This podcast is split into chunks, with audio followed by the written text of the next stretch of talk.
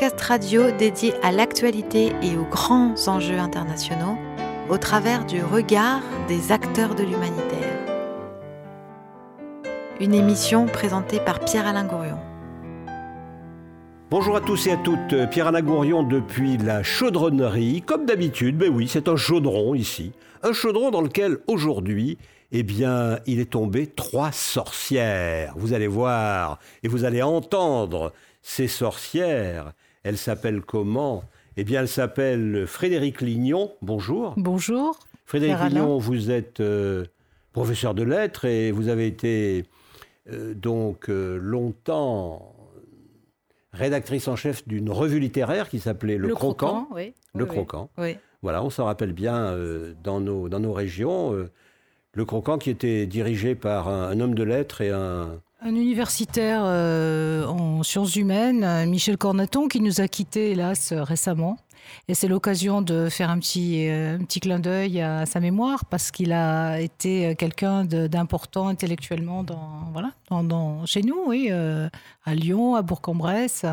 Et puis dans cette revue aussi, qui a disparu aussi, euh, mais euh, enfin qui, qui a laissé de, des traces euh, et qui a surtout laissé des, numéros conséquents. Et là se prépare un numéro virtuel qui va sortir prochainement. Voilà, pour, pour cette partie-là. Et puis le reste, oui, l'enseignement, qui a été bah, toute ma vie. hein. Donc euh, je l'ai je, je l'ai quitté très récemment là parce que le temps était venu. Je suis j'ai enseigné beaucoup euh, à Lyon, autour, euh, à l'étranger aussi, en AEFE, euh, en expatriement.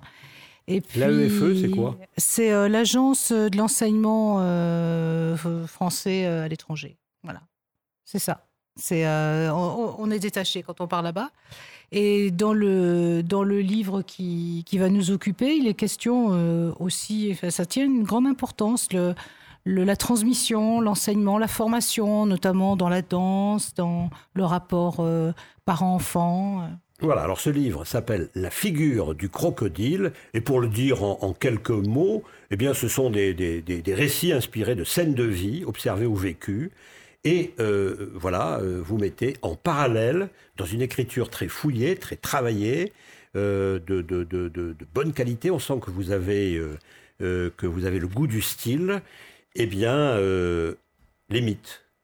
Vous mettez en scène les mythes, en rapport avec ces événements de votre vie, rêvés ou réels, peu importe. Oui, allégorique parfois, ou Voilà. réel. Oui. Voilà. Et qui sont en lien chaque fois avec un, un mythe euh, gréco-romain ou indien ou peu importe, ou d'ailleurs. Mais enfin, voilà. Et voilà. Et vous êtes notre première sorcière. Et puis nous en avons une deuxième. Nous en avons une deuxième euh, qui est ma co-animatrice.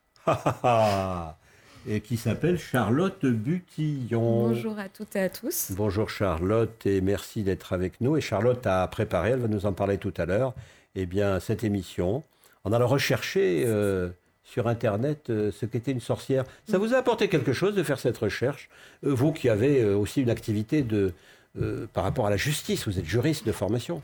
Oui, je suis juriste de formation. Bah, Est-ce que ça vous a rappelé le droit pénal en particulier Pardon? Euh, bah, le droit pénal, je sais pas vraiment parce qu'avec notre procédure d'aujourd'hui, heureusement que c'est un petit peu différent de ce qui se passait à l'époque. Mais euh, oui, c'était en tout cas intéressant intellectu- intellectuellement parlant, effectivement. Et puis j'ai appris euh, plein de choses, euh, notamment euh, sur la figure féministe qu'est la sorcière et, et dont on parlera tout à l'heure. Voilà, et puis euh, notre troisième sorcière, j'ai dit qu'il y en avait trois, mais il y en a quatre, parce qu'il y en a une quatrième que je garde en réserve. Eh bien, la troisième, c'est Béatrice Baye, bonjour. Bonjour. Et Béatrice, euh, vous avez fait un, un livre qui est un, un double livre. Alors, il se lit comme ça, et puis il se lit aussi comme ça. De ce côté-là, ça s'appelle Guerrière, guérisseuse, boum. Et puis de l'autre côté, ça s'appelle Ma des femmes. et la danse des femmes vécue et relatée par Béatrice Baye. Donc, ce côté-là, eh bien, c'est un peu comme un,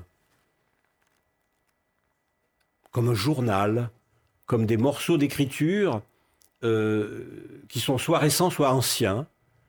Comment êtes-vous arrivé à, à- à- à- Dans quelles circonstances avez-vous écrit euh, ce journal, cet élément de journal? On parlera après du- de, de la deuxième partie. Euh, mais elles sont liées. Elles Oui. sont très liées. Oui. Et c'est par l'autre que j'ai commencé, en fait. Bon. C'est-à-dire, il y a eu un texte, Ouais. La guerrière, Ouais. qui s'est figé dans le temps pendant une douzaine d'années et l'histoire a continué à un moment.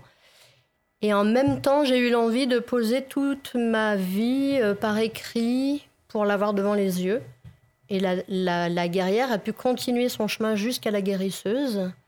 Et j'ai pu écrire la fin, la suite, le futur de mon histoire, puisque c'est autobiographique, en fait. Donc, il y a eu une guerrière dans votre histoire. Ouais. Cette guerrière, elle faisait quoi? Euh, L'histoire de la guerrière guérisseuse commence quand la guerrière arrête de se battre. Oui, mais qu'est-ce qu'elle faisait dans la vie? Vous, Béatrice Ah, qu'est-ce que vous faisiez dans la vie? Alors j'ai eu plusieurs euh, Ouais. vies. Ouais. J'ai eu une vie d'enfant à la campagne, dans un monde complètement euh, dans la nature. J'ai envie de dire complètement dans la nature. Et puis après, je suis partie en ville et là, je suis tombée vraiment dans le monde du spectacle, où j'ai exploré euh, plein de formes de spectacle très corporelles, vocales. Euh, c'est comme si je vivais des histoires en fait. Vous avez fait quoi, par exemple? Du trapèze, du fil, du jonglage, de la Du chanson. fil, c'est-à-dire marcher sur un Ouais, fil marcher sur un fil. Ouais, ouais, ouais. Et puis bah, on a, à l'international, puisque j'ai fait des échasses aussi. Vous marchiez à quelle hauteur? Ah, c'est pas une histoire de hauteur, c'est une histoire de. C'est pas le même fil. hein. Quand on à très grande, très grande hauteur, c'est pas du tout le même fil. Moi, c'était un petit fil, euh, le maximum peut-être 2 mètres, mais c'est pas, c'est pas ça qui fait. Vous euh, voulez dire que vous étiez avec des échasses, mais les échasses étaient sur un fil Ah non, non, non, Ah, j'ai bon. pas cumulé les deux. Vous êtes des sorcières, mais vous êtes quand même un On peu réaliste. Quoi. Il vaut bah, mieux pas tomber. oui, hein. bah oui, mais la sorcière est très réaliste. Ah bon? Très, très, très, très réaliste. Ah Qu'est-ce oui, que c'est oui. une sorcière pour vous? Ah, pour moi, c'est un être euh, puissant, comme, comme nous le sommes, nous les femmes. Mais dans le sens puissance euh, qui va pas avec le pouvoir. Enfin, c'est dissocié du pouvoir, voilà. Mon idée à moi, c'est... euh, C'est des pouvoirs. de- oui, oui, mais enfin, pour moi, le, le pouvoir, c'est la mise en forme de la puissance. Nous, la puissance, déjà, on, on permet à des âmes de s'incarner dans des enfants. C'est déjà, pour moi, le maximum de la puissance. Guérir aussi, la les figures Oui, de la Bien guérisseuse. sûr, bien sûr. Et puis, euh, et puis bon, tout ça a peut-être euh, Frédéric Lignon d'autres euh, des faces cachées. Enfin, on a l'impression que elle, est- elle propose l'antidote à des mots qu'elle peut-être euh, est capable de générer aussi, enfin, ou, d'accompagner.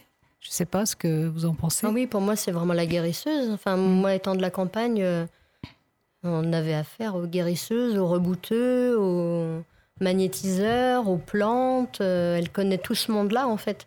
Le monde des simples, on les appelle les simples. Alors après... euh, Et ça, vous avez des souvenirs Votre mère, Ah oui, votre oui, grand-mère oui, oui. ces Ah services-là oui, oui, oui, oui, oui, tout à fait. Il y a un moment, la ferme avait été ensorcelée. C'était dans quelle, dans quelle campagne? Dans la campagne de l'Ain, sur les bords de Saône. Loin d'ici? Une cinquantaine de kilomètres, D'accord. voilà. Il y en a encore? Des sorcières? Oui. Ah, je suppose, oui, mais vaut mieux euh, se cacher. C'est-à-dire, c'était pas, c'est pas un métier où c'était pas affiché en fait. On va la, on va la chercher dans sa cuisine, derrière. On va euh, soigner avec des simples. euh, on va soigner ou l'inverse, c'est-à-dire si l'humain est en demande de quelque chose de maléfique, la sorcière, elle peut lui proposer. C'est pas elle qui décide. C'est pas elle Dieu quoi. Elle, elle est au service de l'humain. Et si euh, ce qu'elle demande, si ce que l'humain demande est hum, vraiment maléfique, elle peut répondre. Voilà, alors écoutez, on, on a, on va demander à, à Charlotte euh, de, de- voilà, qui a fait, qui a fait un tour euh, euh, des- des- des- de ce que l'on trouve dans la littérature sur, les, sur les guerrières, sur les guérisseuses et surtout sur les sorcières. On va lui demander de nous faire un petit point rapide sur tout ce qu'elle a lu. Ce que j'ai lu, ah, ça va être un petit peu une synthèse, oui. Oui, je rigole. Oui. Eh sens- les sorcières, déjà, elles existaient déjà dans la mythologie. On peut notamment citer euh, Médée, qui était une puissante euh, magicienne dans la mythologie grecque.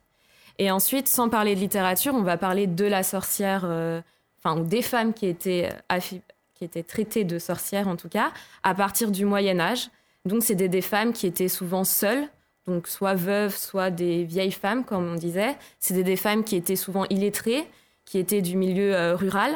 Et puis, c'était des femmes qui pratiquaient une certaine forme de médecine, de sciences occultes, comme on dit. Et donc, c'était des guérisseuses, c'était des femmes euh, qui, euh, qui étaient euh, souvent, qui pratiquaient, bah, qui aidaient pour les accouchements, qui aidaient pour la fertilité, qui pouvaient parfois faire des potions. pour des, Des remèdes. souvent Bah, on pouvait aussi appeler ça des, des sages-femmes. C'est d'ailleurs un nom qui est encore euh, connu maintenant, qui est encore une profession euh, maintenant. Oui. Plus de sorcières, Oui. mais de science. Ah oui, les sages-femmes, faut pas leur dire qu'elles sont des sorcières, Voilà. ça leur fait pas plaisir. Non. Oui. Et, euh, et malheureusement, ces femmes, eh ben, elles dérangeaient. Elles Ouais. dérangeaient parce qu'elles étaient indépendantes. Elles, étaient, elles remettaient en cause les principes de la société patriarcale et les principes de l'Église. Donc on ne reconnaissait pas euh, aux femmes un certain pouvoir. Donc elles dérangeaient. Donc à partir du Moyen Âge, sous euh, Clovis, puis Charlemagne, puis les, les, anci- les prochains rois, ainsi que bah, l'Église catholique, ont commencé euh, la chasse aux sorcières. L'Église catholique n'a pas aimé les sorcières. Ah non, elle n'est pas, pas, très, pas très fan. Pourquoi? Pourquoi? Bah Parce qu'elles elles, dé- elles dérangeaient, elles, étaient, elles pratiquaient euh, des sciences occultes qui euh, remettaient en cause euh, la divinité de Dieu qui a tous les pouvoirs. Donc c'est des... Oui, bon, Puis enfin- c'était des femmes et c'était des hommes à la Oui, tête bon, de enfin, je ne sais pas. Moi, Jésus-Christ, euh, il avait quelques pouvoirs, paraît-il, hein, c'est ce qu'on dit. il avait quelques Oui, pouvoirs occultes, non? Mais c'était le fils de Dieu. Ah, Donc voilà, c'était pas une femme. mais on n'est pas tous fils de Dieu Bah, plus ou moins, mais apparemment pas, pas, pas dans ce sens-là, pas, pas dans les pouvoirs. Ouais, Allez-y, hérétique. Et donc, euh, et donc les femmes, elles ont été euh, persécutées, elles ont été pourchassées. Et elles ont, euh, on, peut, on a compté entre 50 000 et 100 000 victimes. Et pour 80%, c'était des femmes. Et, euh, et donc voilà, donc elles ont été, euh, elles ont été euh, pourchassées et, et- et tuées après alors, des procès. Est-ce que ça se passe à, à- à certaines périodes historiques déterminées? Vous dites par exemple, il y a eu 100 000 victimes, et c'est dans Oui, une voilà. période de temps déterminée Sur euh, 400 ans, à peu près. Sur 400, 400. ans de, de- de chasse aux sorcières, oui. D'accord, d'accord. Et c'était institutionnalisé par l'Église, par exemple, cette chasse aux sorcières? Oui, oui, bien sûr. C'est le pape Jean XXII qui avait, dans sa bulle pontificale, qui a ouvert la voie à quatre siècles de procès euh, en sorcellerie. Voilà. Et alors, un procès en sorcellerie, qu'est-ce que c'est? On pense évidemment euh, sur le plan euh, littéraire, euh, euh, pardon, Frédéric Lignon, euh, aux sorcières de Salem, Mmh. euh, de, de- repris par Arthur Miller. Oui. Voilà. Oui, oui et puis oui, que ce soit euh, euh, sur le plan euh, des mœurs euh, personnelles et privées, comme euh, ça a été évoqué euh, ici, ou que ce soit euh, sur le plan politique, on pense au macartisme, hein, c'est vrai que les procès ont été euh, virulents, quoi. Euh, Et puis peut-être même encore, euh, encore aujourd'hui, sous une autre forme, dès que des pensées sont dissidentes ou différentes, on a tendance à le rattacher à cette chasse aux, cer- enfin, à cette, cette chasse aux sorcières. Quoi. Enfin, Voilà. c'est le sentiment que, que j'ai. Oui, oui. Par exemple, vous évoquez le McCarthy, c'est-à-dire cette époque de l'histoire américaine assez Oui, récente, oui, oui. euh, où on fait la chasse aux, où la, société américaine fait la chasse aux communistes. Euh, vous considérez que c'est une chasse aux sorcières? Oui, ça a été dit, c'est même pas moi qui le considère, ça a été prononcé et dit euh, clairement, explicitement, et ressenti et vécu comme tel. Mais euh, en attendant, c'est c'est vrai que la, la, la puissance féminine qui a toujours fait peur, quelque part, pour, les, pour, pour ce qu'elle, euh, ce qui n'est pas contrôlable, un peu, ce qui échappe peut-être aussi au rationnel et euh, à la programmation, on a l'impression qu'elles sont bien placées pour être en tête euh, de ces chasses-là. Enfin, c'est ce qui ressort de ce que, ce que vous disiez. Mais on, oui, on peut que, que- qu'avoir cette, ce sentiment, oui. oui. Si on Voilà. peut parler de sentiment. Oui. Et puis nous avons, euh, c'est la surprise, nous avons une quatrième euh, sorcière. Et cette sorcière-là, eh bien, vous allez voir, cette sorcière-là, c'est une danseuse tournoyante. Regardez, écoutez cette première musique. Euh, c'est une musique euh, avec un instrument arménien qui s'appelle le duduk.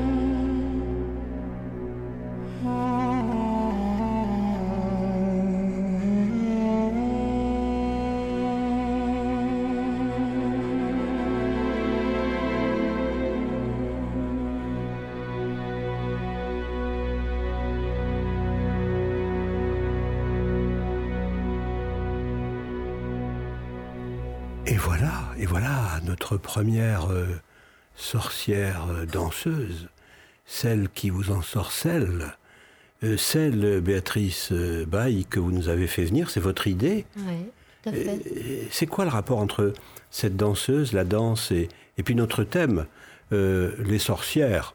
Bon, thème là vaste. Évidemment, c'est la femme, c'est la mère, c'est la sage-femme. Charlotte nous l'a dit tout à l'heure. C'est aussi la femme sauvage. Pour moi, c'est aussi la femme sauvage, c'est la vie.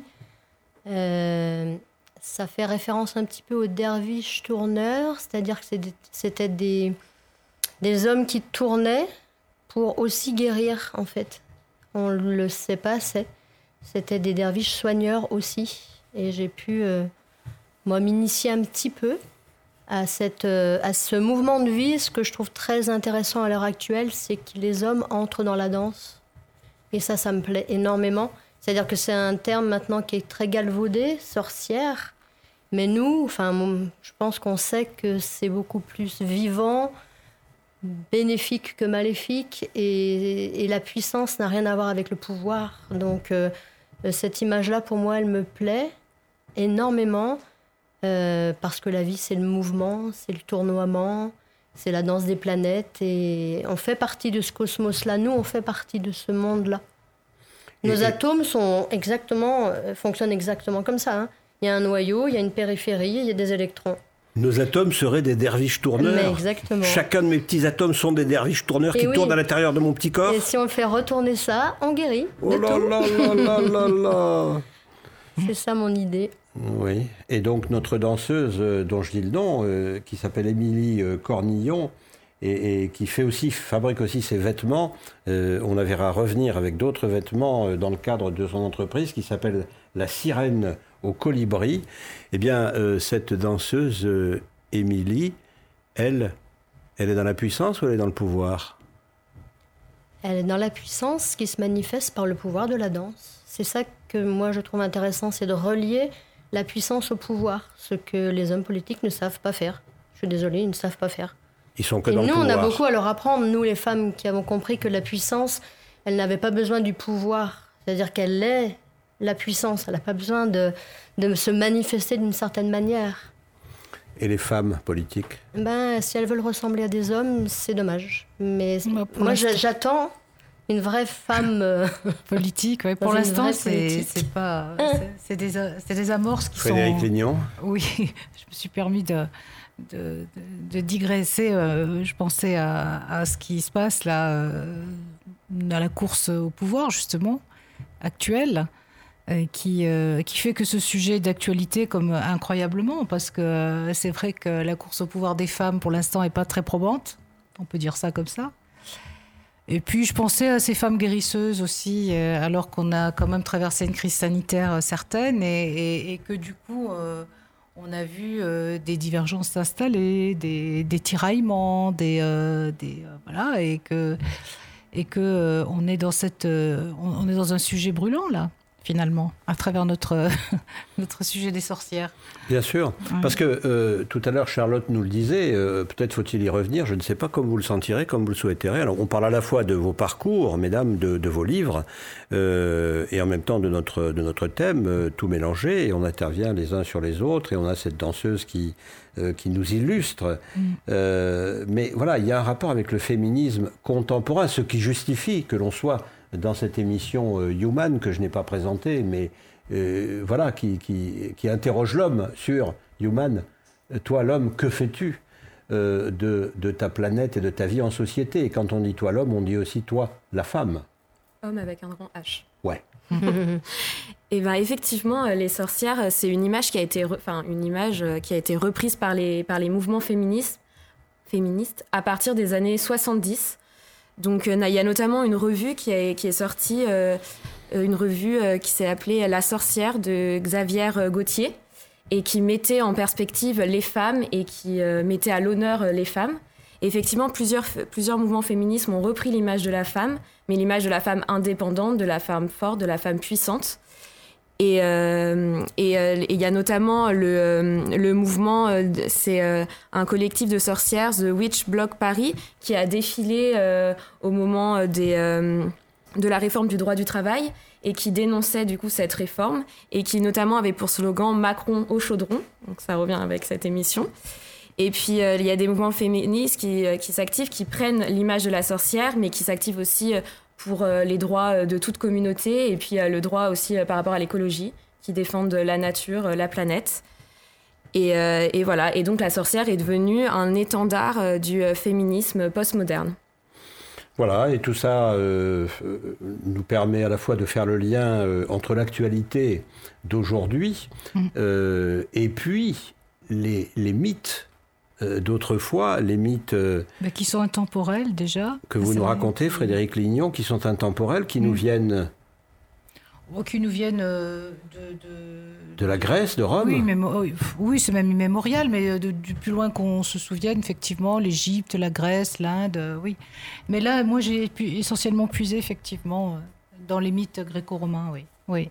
Essentiellement. Et alors, voilà, par rapport à ces mythes, puisque votre livre, encore une fois, magnifiquement, magnifiquement écrit et, et très, et très, et très travaillé, euh, il nous raconte une histoire, l'homme qui marche, euh, euh, comment te dire, la voyante. Il nous raconte une petite histoire. Et puis, ensuite, en parallèle de cette histoire, eh bien, il y a un mythe que vous allez chercher, que vous convoquez à travers votre connaissance de cette littérature. et, on peut dire que oui, votre texte, souvent, il n'est pas ambigu, mais il est sibyllin. Effectivement, les, figures, les mythes qu'on pourrait rattacher euh, à la thématique euh, qui nous regroupe aujourd'hui, puisque tous les textes euh, ne sont pas concernés, effectivement, c'est la Sibylle. La Sibylle, qui est une sorte d'oracle et de, prophétesse, mais qui a la particularité de, de s'exprimer en termes si ambigus et si, si générique presque qu'elle a pratiquement toujours raison, quelle que soit l'issue euh, de, la prédiction qu'elle fait à ceux qui viennent la consulter. Hein, donc, euh, que ce soit euh, l'oracle de Delphes qu'on connaît en Grèce, ou que ce soit la Sibylle de Cume, ou d'autres, puisqu'elles sont, elles hantent d'autres endroits, où les gens viennent la consulter, comme aujourd'hui, viennent consulter des voyantes, des, tarologues, des, euh, toutes sortes de... Ah, on sait bien que les hommes de pouvoir, par exemple, consultent beaucoup les, voyantes, les tarologues. Donc ça reste euh, un sujet, ça reste extrêmement d'actualité. Et euh, elles ont un mode d'expression qui, qui leur donne toujours raison, en fait.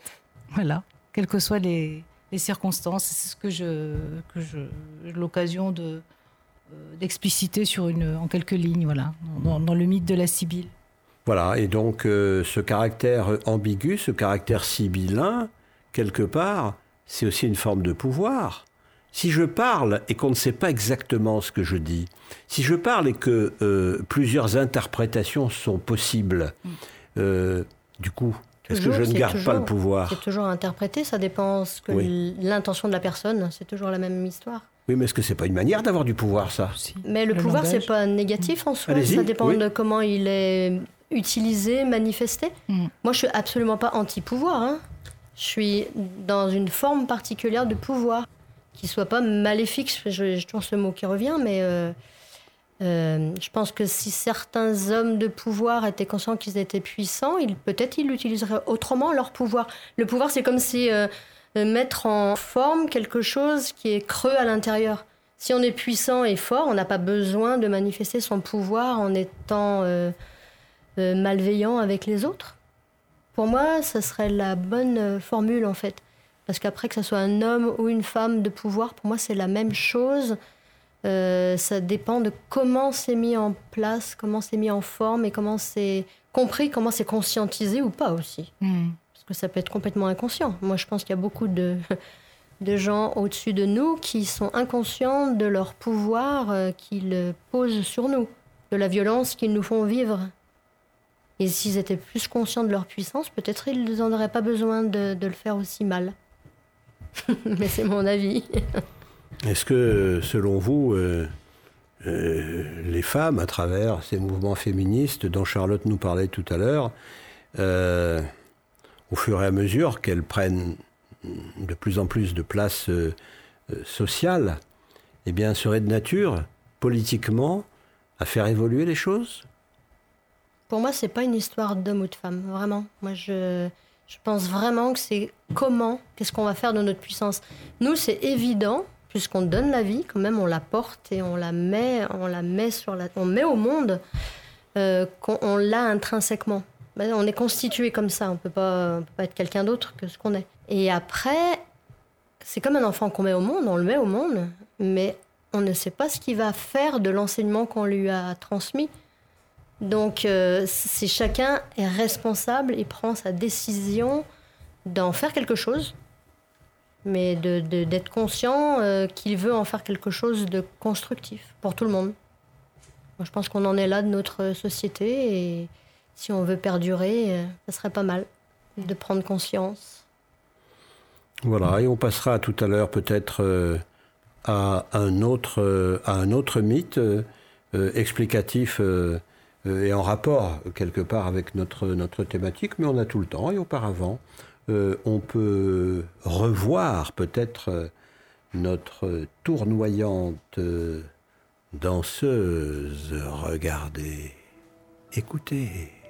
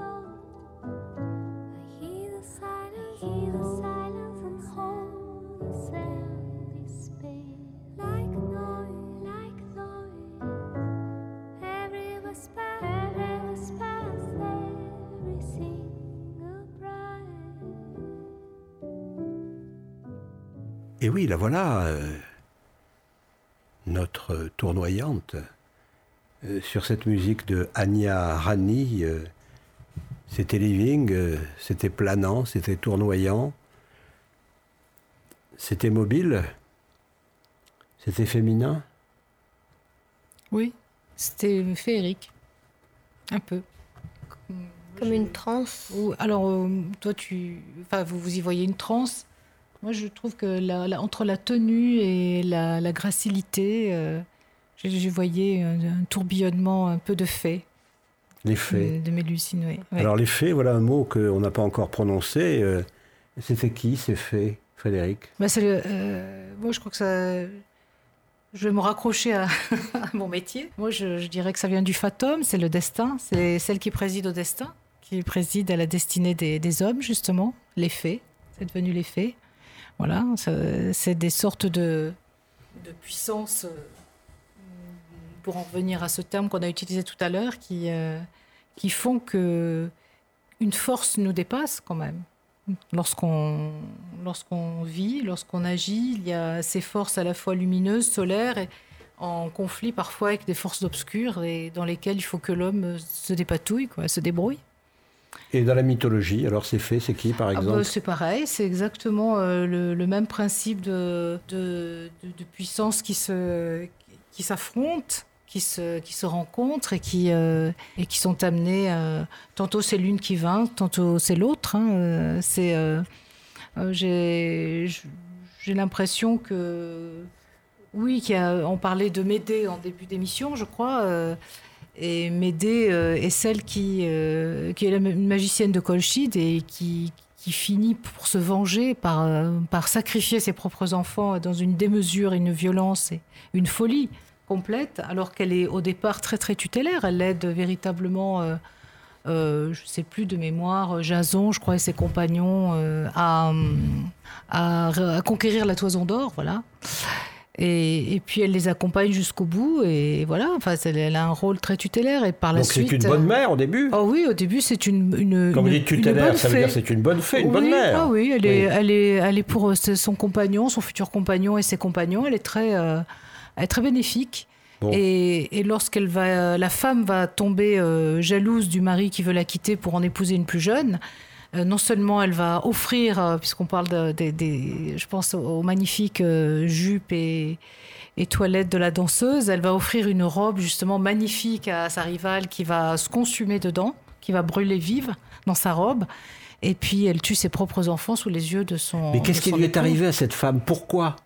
Pourquoi ça? Est-ce qu'un homme, ça lui serait arrivé aussi? Ou est-ce que c'est parce que c'est une femme? Parce que c'est une sorcière? Qu'est-ce qui s'est passé? Pour moi, c'est la force de la puissance Béatrice qui peut se manifester euh, du côté noir ou du côté blanc, du côté vie ou du côté mort, du côté maladie ou du côté santé. C'est très binaire en fait et c'est très symbolique. Comme si on était des, des, Janus, pour continuer à parler latin, euh, des hommes à double, à double visage. Mais tout le hein monde est comme ça, bien sûr. L'homme a du féminin, la femme a du masculin. Euh, mm. C'est un, mélange. C'est pour ça que le tournoiement, pour moi, me parle beaucoup de ça aussi. Et vous aussi, vous tournoyez, vous faites des livres. Euh. Ah bah ouais. Alors il y a un côté bénéfique et un côté maléfique, c'est ça? Chacun va avoir ce qu'il veut dedans. Mais moi, j'ai pas pu m'empêcher de faire ça. C'est-à-dire que ça s'est imposé à moi, cette forme. Ouais. J'ai réfléchi à comment ça pouvait s'emboîter ensemble. Je ne pouvais pas les dissocier, en fait. Mm. C'était le côté métaphorique, parce que moi, j'ai toujours beaucoup rêvé, beaucoup eu un monde imaginaire, enfant. C'est ce qui m'a sauvé, je pense. Que j'ai réalisé après en faisant du spectacle, et que maintenant, je suis euh, praticienne en médecine traditionnelle chinoise. Donc maintenant, j'accompagne, je, je soigne les gens, et je les amène vers leur guérison s'ils ont envie d'y aller. Pour vous, c'est une c'est une trajectoire, euh, pour reprendre euh, euh, la trajectoire de Frédéric Lignon tout à l'heure, elle disait, ou en tous les cas, elle, dit dans son livre qu'elle suit les rivières, les cours d'eau comme, un cheminement, et son livre est un cheminement. Et pour vous aussi, dans votre vie, on passe de l'enfance et de l'imaginaire de l'enfance au monde du spectacle, qui est aussi le monde de l'imaginaire, et à celui de la santé. Complètement. Après, moi, je m'en suis rendu compte en l'ayant écrit, c'est-à-dire quand on le vit, on suit ce chemin, on ne sait pas quel chemin. Et à un moment, c'est intéressant, je trouve, de le mettre devant ses yeux et de dire tiens, mon cheminement a été ça. Pour moi, nos, vies sont des puzzles. Et on peut très bien vivre son adolescence à 40 ans et puis vivre une autre partie de sa vie à un autre moment. Moi, j'ai envie de dire, le but de la vie, c'est de vivre tous ces morceaux de puzzle, peu importe l'ordre, et après de regarder qu'est-ce qu'on a créé, parce qu'en fait, on a, on a créé notre vie sans s'en rendre compte. Pour moi, c'est toutes nos vies sont des belles créations. Mm. Et, moi, je, trouve intéressant ce, ce mythe, parce qu'en tant que mère, on, on, pas, on est censé aimer profondément nos enfants, mais on peut profondément les détester à certains moments, et c'est tout à fait légitime. Et plus on va être capable de dire mais je te déteste, je t'aime, et plus on sera dans le vivant et on se mentira pas. Est-ce qu'on subit quelque part cette espèce de, pression de, de la peut-être méditerranéenne quelque part, ce mythe de la bonne mère? Toutes les mères ne sont pas bonnes, paraît-il? Ben il y a des moments oui, puis des moments non. oui. Et, c'est ce qui permet à l'enfant de grandir. Les hommes qui sont très naïfs pensent que toutes les mères sont généreuses et bonnes. les, oui. Euh, c'est ce qui permet à l'enfant de grandir. Si on n'était que bonne, il resterait dans le giron et il, il faut être un peu méchante avec son enfant, c'est ça? Comme les oiseaux, il faut les pousser hors du nid parfois. Oh.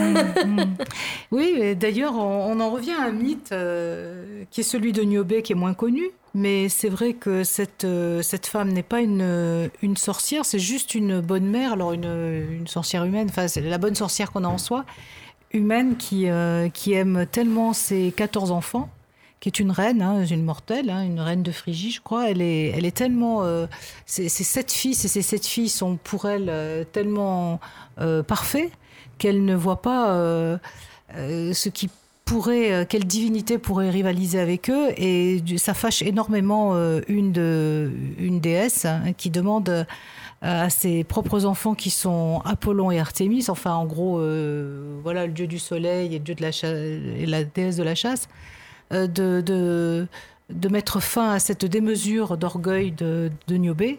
Et elle voit ses propres enfants tués sous ses yeux à coups de flèche, voilà, par les deux lascars dont je viens de parler.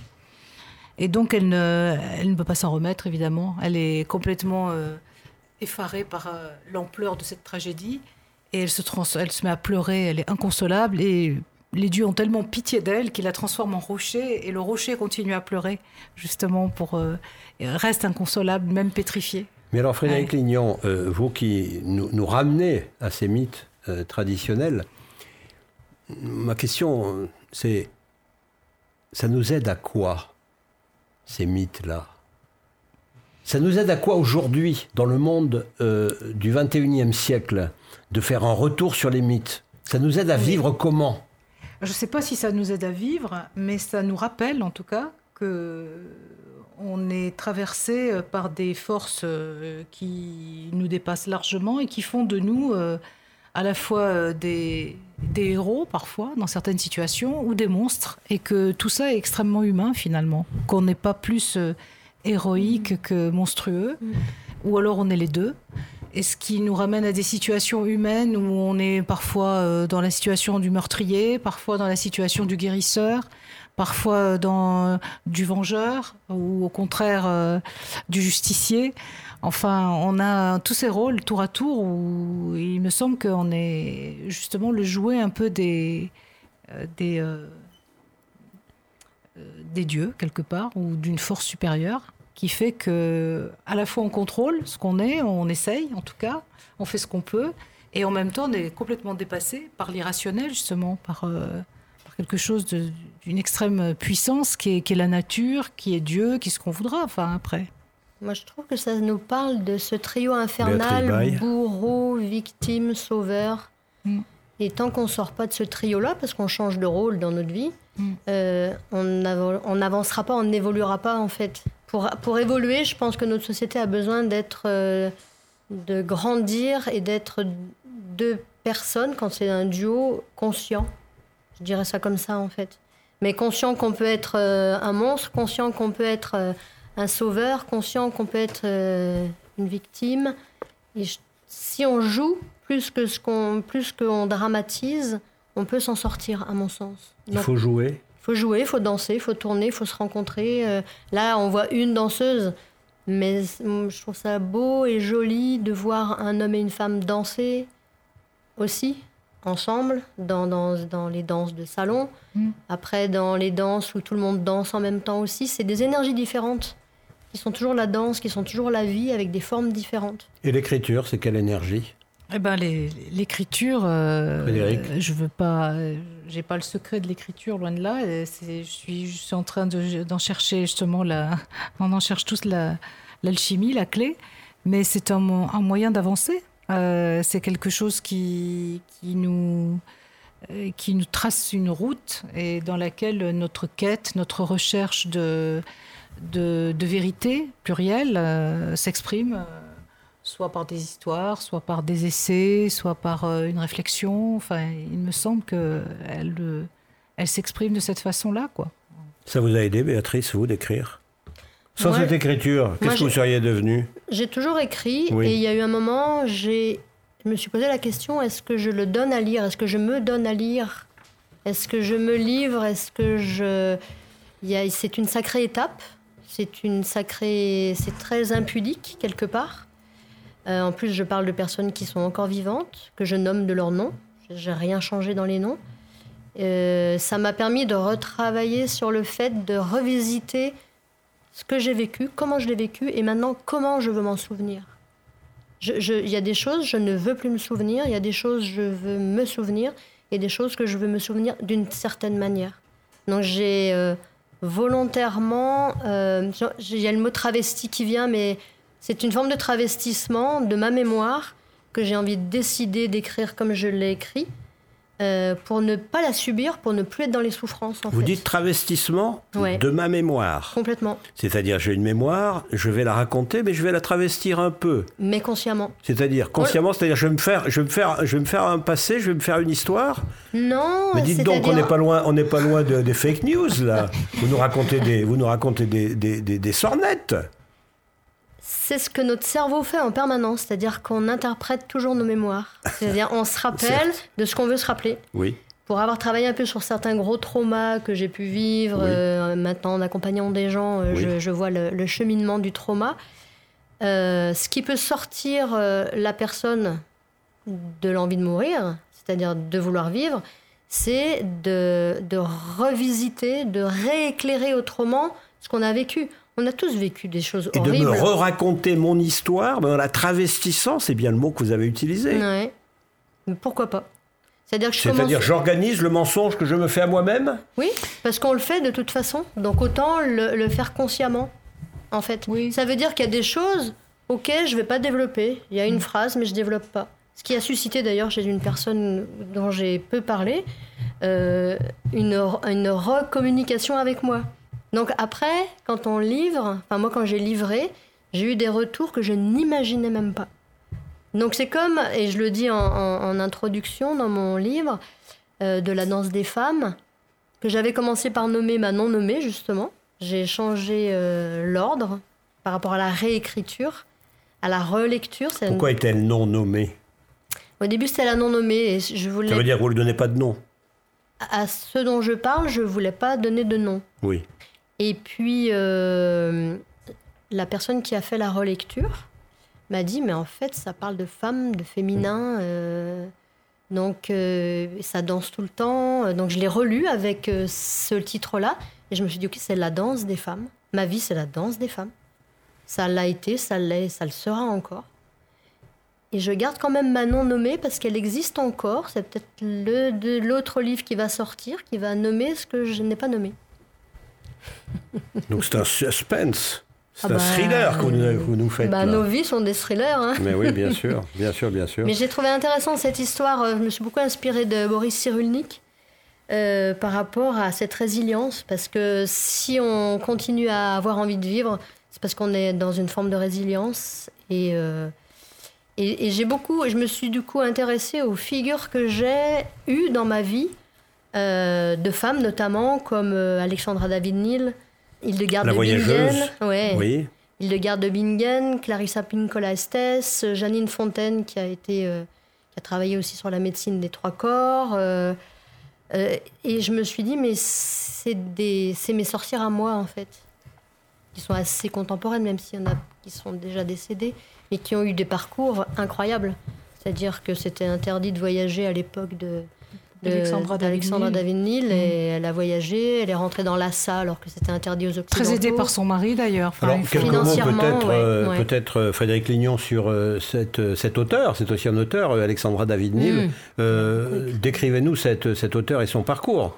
Oh ben moi, en trois mots. Oh, oui, par le fait qu'elle est allée au Tibet, en Inde, qu'elle a fait des, voyages très lointains et très aventureux. Comme Madame Baye, qui a fait aussi des voyages aventureux comme ça, oui. Pas comme Alexandra. Oui. Mais elle, euh, elle était assez précurseur. Enfin, elle était assez euh, précurseur. C'est une, première grande voyageuse. Hein.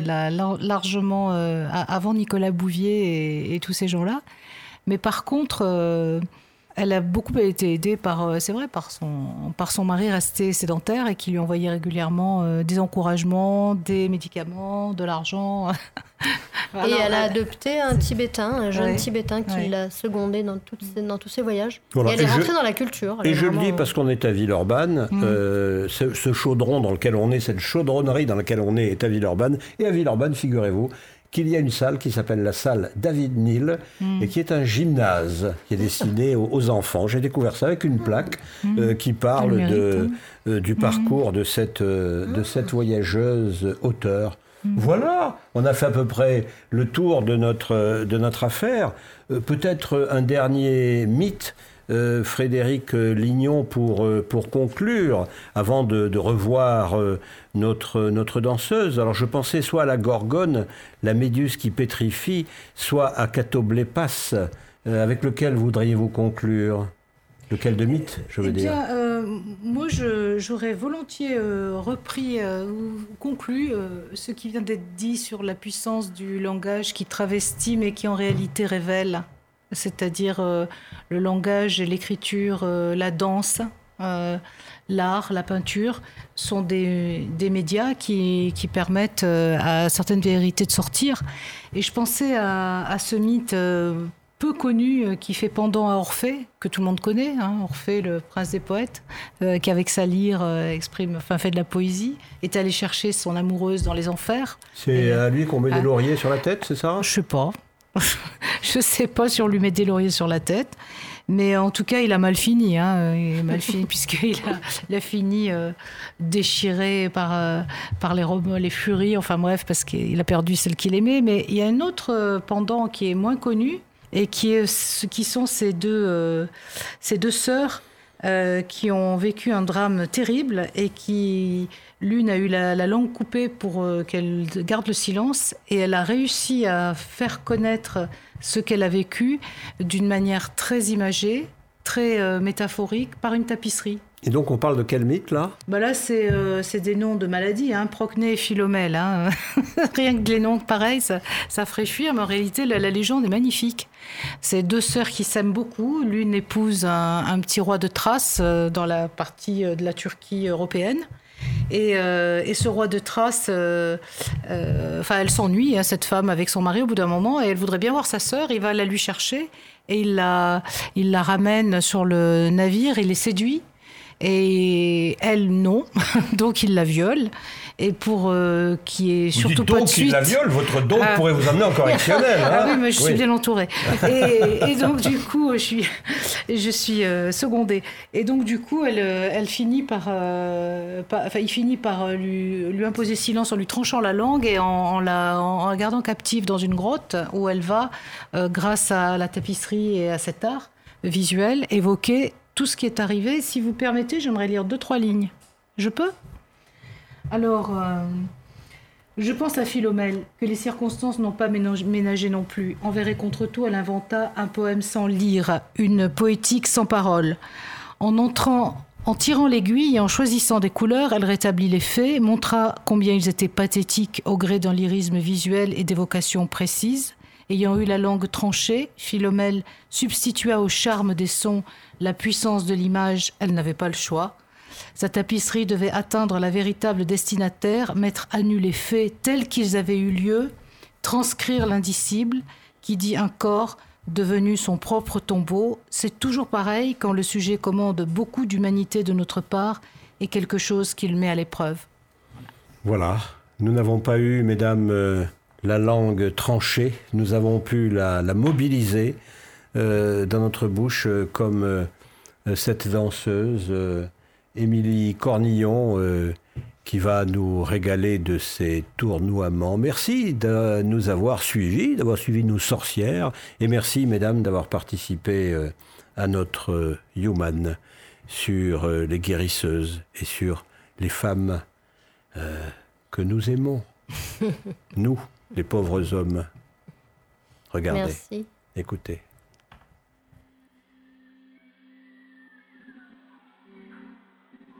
Just like the sea, I don't know where to go. Through dirt and shadow, I grow. I'm reaching light through the struggle.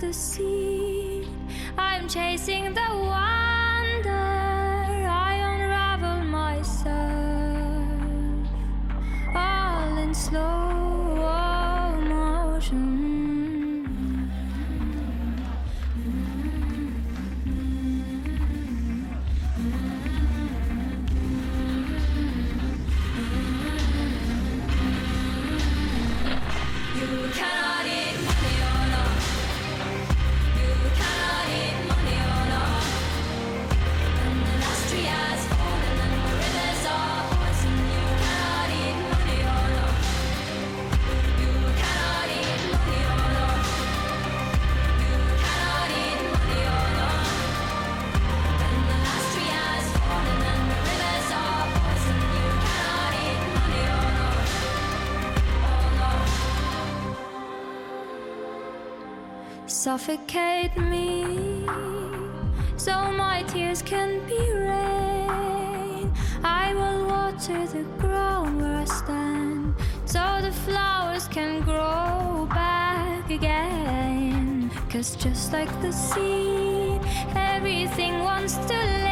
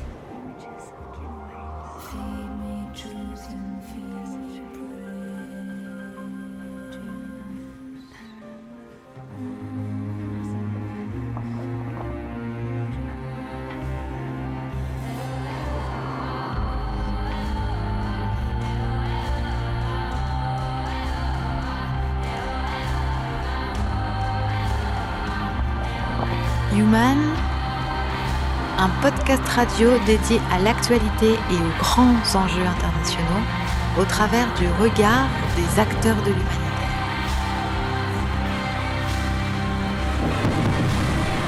Une émission présentée par Pierre-Alain Goriot.